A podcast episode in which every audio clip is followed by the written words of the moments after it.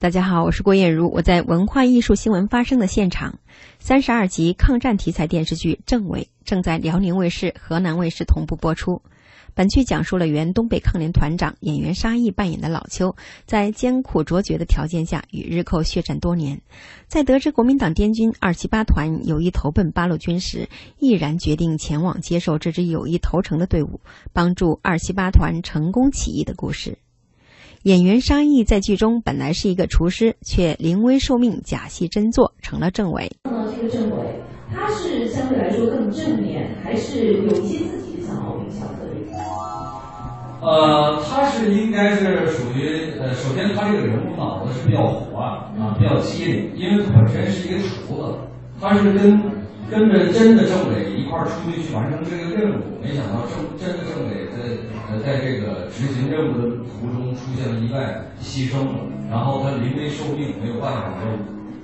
完成政委的这个这次任务，所以说他只能想尽一些呃其他的办法，用他的一些所谓的小聪明来完成嗯啊。对对，家庭来讲，就是如何从一个厨子变成一个真正的政委？我觉得最后他也没有说就真的成为一个真正的政委，只是在这个过程当中，邱永年的这个人生有了一个不一样的这个经历，而他的最重要的就是他的精神领域、他的政治和他的思想得到了升华。剧中，在当政委期间，老邱与失散多年的初恋情人苗姑在莲花县偶遇，在经历了被叛徒出卖、日伪酷刑、越狱等重重磨难后，老邱始终对党的事业忠贞不渝，最终成为了八路军内部一支强大的有生力量。戏里戏外，夫妻显真情。此次沙溢的妻子胡可也在电视剧《政委》中扮演重要角色，老邱的初恋情人苗姑。苗姑是，其实，在戏里是邱永年的初恋情人，两个人以前就是在这个呃抗日时期的时候就并肩作战，然后后来由于一次呃意外，两个就分离了，然后在邱永年的心心里以为苗姑就已经牺牲了，后来就是忽然间又见到了之后，这个当时苗姑已经进步成县长了啊，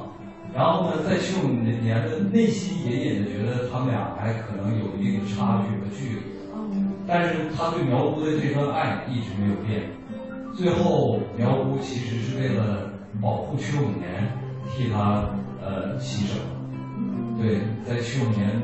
这个心里留下了这个最伤痛的印记，因为在七五年最后夺取战争胜利的那一瞬间，七五年也也遭遇到了这个这个炸炸弹啊，或者是可能，然后邱永年一直在真实和幻想当中来回的交替，最后看到我们胜利的这个旗帜升起的时候，邱永年仿佛又看到了苗族年轻的时候微笑的。文艺之声记者郭艳茹北京报道。